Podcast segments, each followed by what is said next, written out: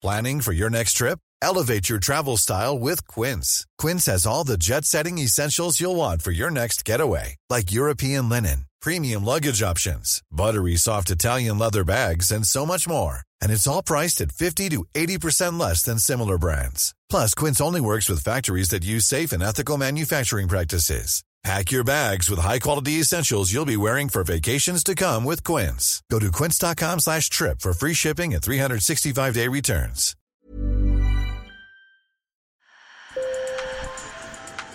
Bonjour. Hello. Hola. Marhaba bikoum. Sur le fil, Le podcast d'actu de l'AFP. des nouvelles choisies pour vous sur notre fil info. En novembre, l'autorité américaine chargée de la sécurité sanitaire des aliments a rendu un avis jugé par certains historique. Pour la première fois, elle a considéré que de la viande in vitro, c'est-à-dire cultivée en laboratoire, ne présentait pas de danger pour la santé. Alors, à quand les nuggets de poulet artificiels dans nos assiettes? Et est-ce que c'est bon pour la planète? Pour répondre à ces questions, je vous emmène pour un voyage dans le temps et dans les cuisines high-tech avant un décryptage avec le spécialiste Tom Brie Chevalier. Sur le fil. On ne parle pas ici de faux burgers à base de soja, mais bien de poulet ou de bœuf produits en labo. On extrait des cellules souches d'un poulet par exemple, puis on commence la culture dans des éprouvettes. Ensuite, on fait pousser la viande dans des cuves spéciales. Des recherches sont menées depuis des années autour de cette technologie qui fascine. It's close to meat. It's not that juicy. Vous l'avez entendu, c'est um, une testeuse, elle trouve que la viande est moins juteuse, mais que sa consistance est parfaite. C'était lors de la présentation en grande pompe du premier hamburger de bœuf de labo à Londres en 2013, et les testeurs sont unanimes. La texture est bien celle de la viande. Ce steak de viande hachée de 140 grammes a été créé et financé grâce à un des fondateurs de Google, Sergey Brin. Coût de l'investissement 330 000 euros. Et il n'est pas le seul à y croire. D'autres milliardaires comme Bill Gates ou Richard Branson ont aussi investi. En 2020, nouveau grand coup de pub dans un des épicentres de la recherche sur la viande de labo à Singapour. Cette fois, c'est le restaurant d'un club privé, le 1880, qui fait goûter à ses clients cette viande in vitro grâce à une start-up américaine, Eat Just. It's called cultured meat, and it tastes like chicken because it is. Dans une vidéo promotionnelle, l'entreprise explique que la viande a été fabriquée grâce à une cellule souche prélevée dans une seule plume d'un joli poulet blanc tout propre.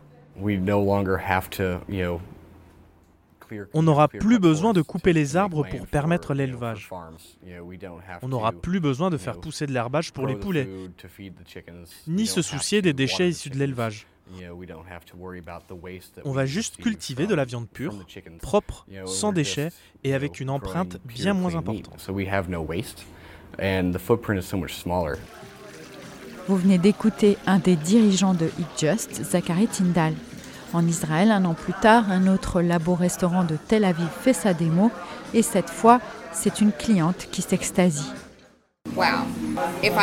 Si je peux manger ça au restaurant, je deviens végane, c'est clair. Ça change tout. Alors, qu'en est-il?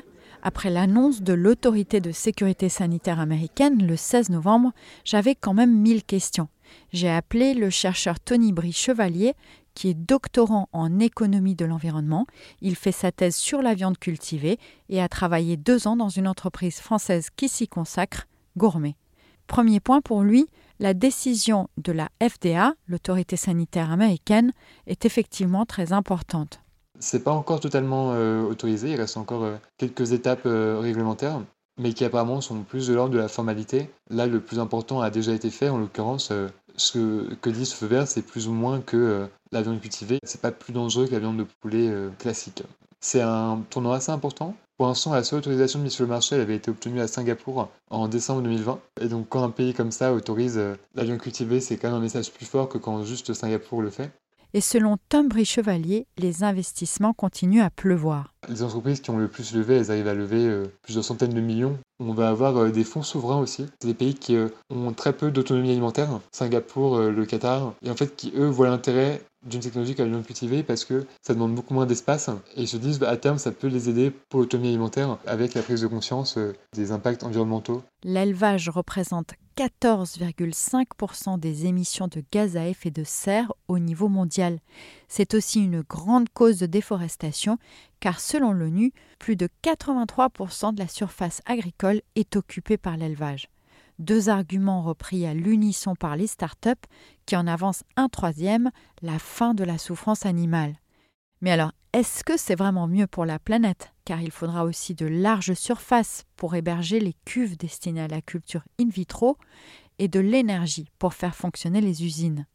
C'est assez clair que la viande cultivée permettrait en théorie euh, d'utiliser moins de surface. Par rapport à euh, un kilo de bœuf, on a vraiment une réduction euh, substantielle de 90% moins. Et par rapport au poulet, on a aussi de l'ordre de 3 fois moins environ. En sachant que la viande cultivée, c'est, comme vous le disiez, très énergivore. Et voire même, certaines estimations disent que ça demande plus d'énergie, mais ça émet moins de gaz à effet de serre de produire un kilo de viande cultivée si la viande cultivée est produite avec une énergie euh, décarbonée. Tout reste encore très théorique.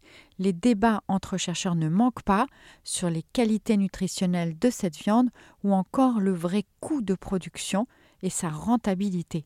Tony Brie-Chevalier estime que son arrivée en supermarché n'est pas pour demain.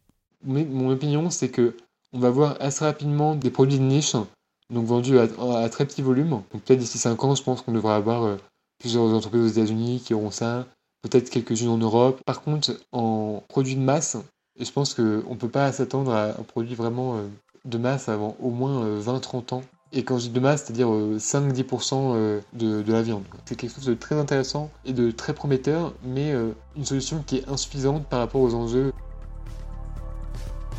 Alors en attendant, la seule véritable alternative reste de réduire la consommation de viande, surtout rouge, et de compenser avec d'autres protéines, végétales par exemple. Sur le fil revient demain. Merci de nous avoir écoutés. Je suis Michaela Cancela Kiffer. Si vous aimez, souvenez-vous de vous abonner et d'en parler autour de vous. À très bientôt.